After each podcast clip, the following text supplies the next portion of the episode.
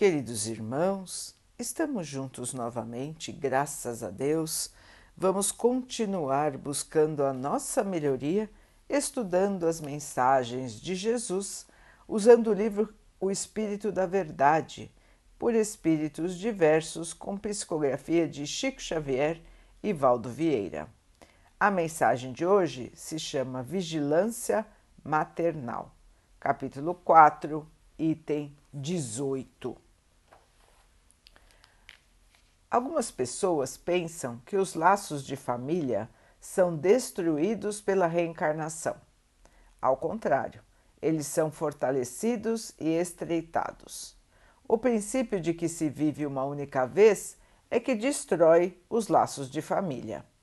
No espaço, os espíritos formam grupos ou famílias que se unem pela afeição, simpatia e pela semelhança de tendências sentem-se felizes por estarem juntos e procuram uns aos outros. A encarnação apenas separa os espíritos momentaneamente, pois quando retornam ao mundo espiritual, eles se reencontram como se fossem amigos que acabassem de chegar de uma viagem. Muitas vezes, os espíritos ligados por afeições ou simpatias partem juntos para uma encarnação. Reúnem-se numa mesma família ou no mesmo círculo de amizades, onde trabalham pela sua evolução. Se uns reencarnam e outros não, nem por isso deixam de estar unidos pelo pensamento. Os que estão livres ajudam os que estão encarnados, e os mais adiantados procuram auxiliar os retardatários a progredir. Após cada existência, todos terão dado um passo a mais na busca do aperfeiçoamento, pois à medida que se depuram, o afeto entre eles aumenta. O egoísmo e as paixões diminuem à medida que se afastam da matéria. Assim, os espíritos podem percorrer um número sem fim de existências no corpo, sem que o carinho que sentem uns pelos outros sofra qualquer mudança.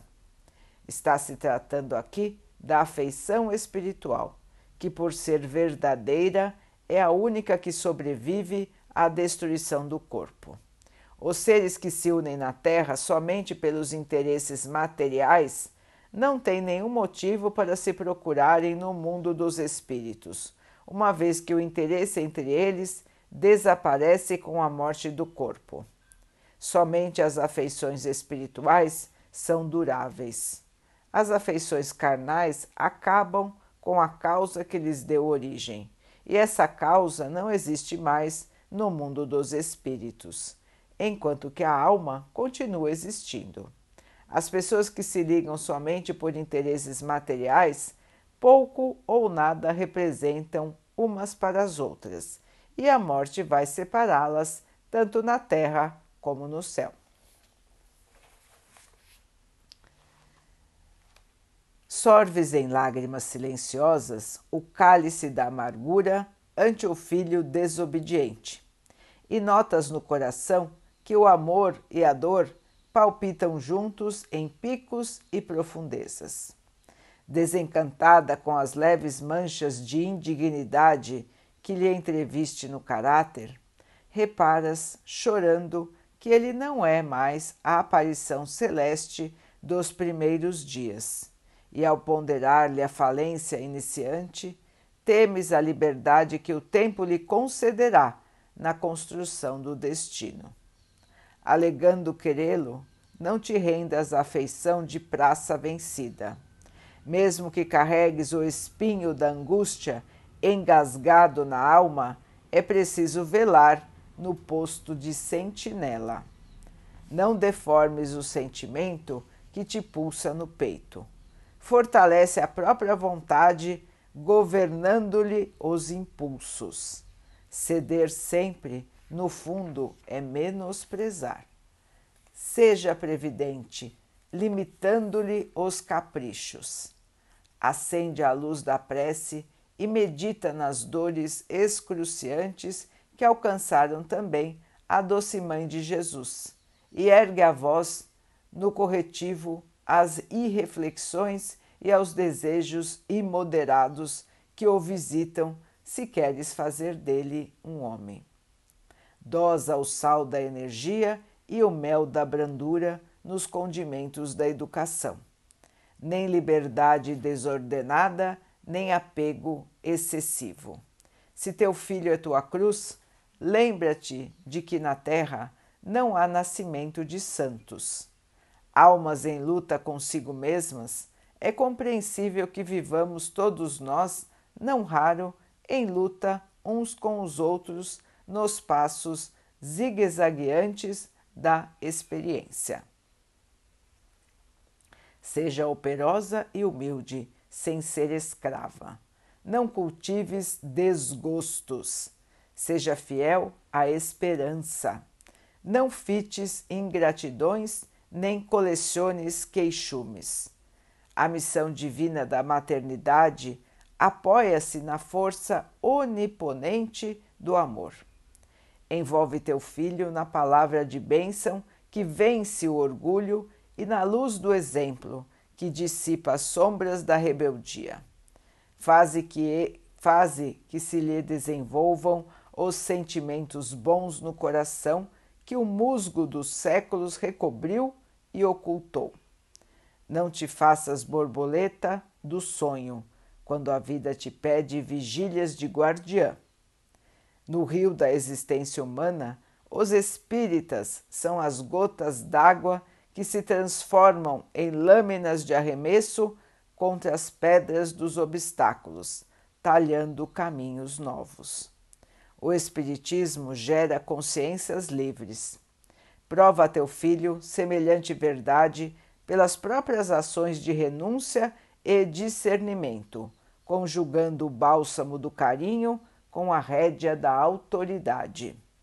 Não queiras transformá-lo à força em escolhido dentre aqueles chamados pelo Senhor. Filhos do Eterno, todos somos cidadãos da eternidade e somente elevamos a nós mesmos a golpes de esforço e trabalho na hierarquia das reencarnações. Assim, pois, embora muita vez torturada na abnegação incompreendida, mostra a teu filho que a lei divina é insubordinável e que todo espírito é responsável por si próprio. Anália Franco. Meus irmãos, as dificuldades da maternidade, as dificuldades da paternidade. Os Espíritos nos explicam que as nossas ligações de família, de amor, de amizade aqui no plano terreno, muitas vezes não são muito fortes.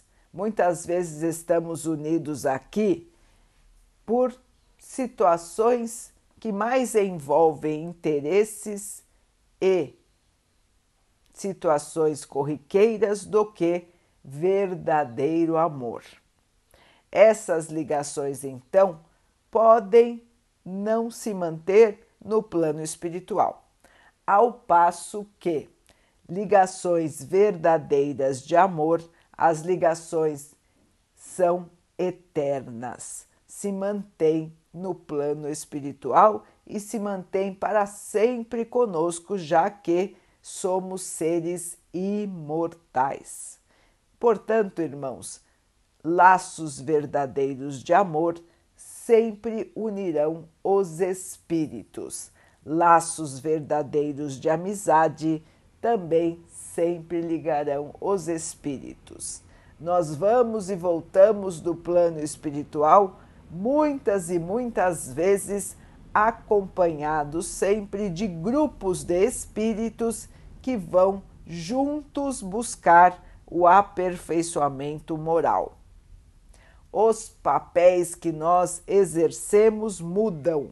Algumas vezes aqui na Terra nós somos os filhos, outras vezes seremos os pais, outras vamos ser os irmãos, os primos, os amigos, os companheiros de trabalho enfim, nós vamos mudando de posição, mas nós reencarnamos mais ou menos nos mesmos grupos de grandes famílias espirituais.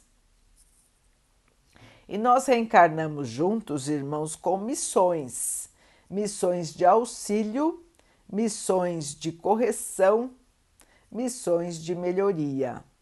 Vamos corrigir aquilo que devemos aos outros ou vamos aprender a perdoar aquele que nos ofendeu, aquele que nos prejudicou.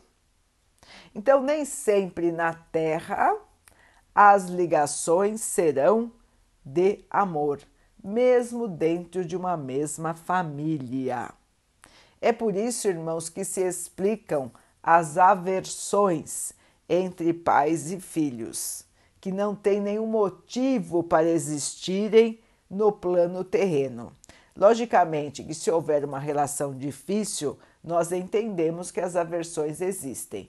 Mas muitas vezes, irmãos, não existe nenhum fato que responda, que mostre que aquela aversão deve existir. Então, nesses casos, na maioria das vezes, a aversão vem de vidas passadas. Estamos juntos para progredir, estamos juntos para resolver esta questão que nos coloca numa posição de inferioridade moral. Portanto, voltamos à Terra para aparar as arestas, para corrigir estas relações que ficaram com um laço de dívida um para com o outro. Então, nem sempre a convivência no lar é uma convivência fácil. Muitas vezes ela é complicada por questões do passado e outras vezes é complicada por questões da própria encarnação. Mas os pais têm o dever de guiar os espíritos que receberam como filhos. E no texto de hoje, Anália Franco nos coloca como conduzir esta relação que nem sempre é uma relação fácil, principalmente quando os pais observam que os filhos podem estar se desviando do caminho correto. É muito angustiante, é muito difícil mas os pais têm a obrigação de se manterem como vigilantes do caminho correto. Têm a obrigação de mostrar o caminho da verdade, delimitar os desejos dos seus filhos, para que sejam coerentes, para que sejam razoáveis, e para que os filhos aprendam o valor do trabalho, o valor do estudo e a necessidade de cumprirmos cada um o nosso dever. É fundamental, irmãos, que todos possam se manter, cada um na sua missão. Os filhos também têm as suas missões a cumprir. A lei de Deus é a mesma para todos os pais não podem proteger os filhos dos, das consequências dos seus próprios atos. Podem até tentar fazer isso na terra, porém, meus irmãos, a lei de Deus é justa para todos. E um dia aquele irmão, aquela irmã que errou, irá ter as consequências dos seus erros. Assim, queridos irmãos, é fundamental que nós possamos passar as nossas encarnações aqui na Terra em equilíbrio. Equilíbrio dosando para os filhos a severidade na condução da educação e o afeto, o amor. Os filhos precisam sentir que os pais os amam, que os pais os apoiam, porém que os pais também querem vê-lo conduzindo a sua vida corretamente, querem vê-lo cumprindo os seus deveres de criança, de adolescente, de jovem. Mimar demais os filhos não é uma boa coisa, irmãos, muito pelo contrário, vai tirar deles a responsabilidade, vai tirar deles a noção do que é certo e do que é errado, do que é muito e do que é pouco. Cada criança, cada jovem tem que aprender a viver a vida na realidade da condição de sua família. As dificuldades da matéria são importantes para o fortalecimento do caráter. Se nós estamos aqui enfrentando essas dificuldades, é porque nós precisamos enfrentá-las. Se estamos enfrentando doenças, é porque nós precisamos enfrentá-las.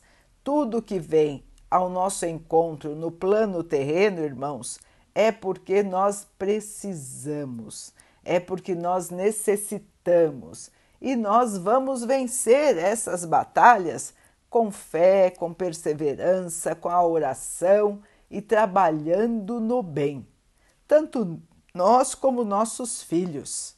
Nós vamos caminhar, vamos crescer apoiados na fé, não apoiados numa vida sem regras, não apoiados nos nossos desejos mais loucos, todos sendo resolvidos.